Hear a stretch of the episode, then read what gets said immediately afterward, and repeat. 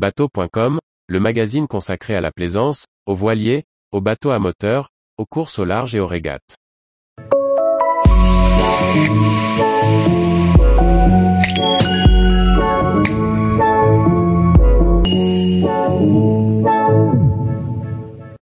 Dessiner et réaliser ses protections en toile, expérience sur une vedette à mer glace.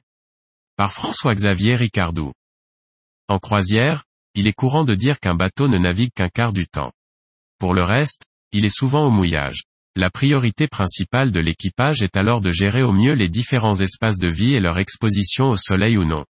Pour l'aménagement de ma vedette à mer glace, je me suis posé quelques questions avant de trancher pour vivre au mieux des croisières, que je souhaitais ensoleiller. La mer glace possède une timonerie couverte, mais ouverte sur l'arrière. D'origine, cette vedette est équipée d'une capote qui ferme cet espace. Le gros inconvénient venait de l'arceau qui tenait cette capote. Celui-ci encombrait le passage à chaque fois que l'on voulait entrer et sortir du cockpit. Des contorsions pas vraiment pratiques. En plus toute la partie arrière, au-dessus de la cabine, restait exposée au soleil. Ou à la pluie j'ai décidé de modifier le dessin de la capote en la faisant courir jusqu'à l'arrière de la cabine. J'en ai profité pour que la pente arrière soit dans le prolongement de celle de la timonerie, pour ne pas casser les lignes du bateau. La position des arceaux se trouve reculée et ne gêne plus le passage, et la plage arrière devient un immense bain de soleil toujours protégé par la capote. Bien entendu, les parois latérales sont transparentes afin de garder de la visibilité lorsque l'on navigue en position fermée. Mais chacun sait que ces vitres en plexi se transforment en four quand le soleil tape de dessus. J'ai donc demandé des parois, elles aussi amovibles, en voile d'ombrage.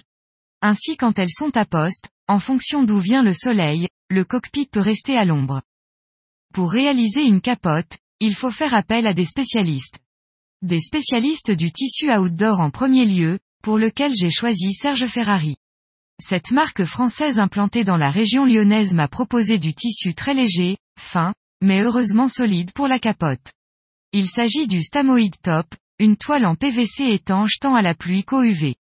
La finesse et la légèreté sont appréciées pour les parties mobiles qui sont ainsi rangées facilement dans un coffre quand elles ne sont pas en place. Dans la large palette proposée, j'ai choisi un coloris clair renvoyant mieux la chaleur qu'une couleur foncée. Pour les pare-soleil, il s'agit d'un tissu microperforé qui laisse passer l'air, mais protège efficacement du soleil. Le solstice est une protection aussi bien thermique que visuelle. Facilement pliable, il est aussi facile à caser dans un coffre pendant les navigations et l'hiver.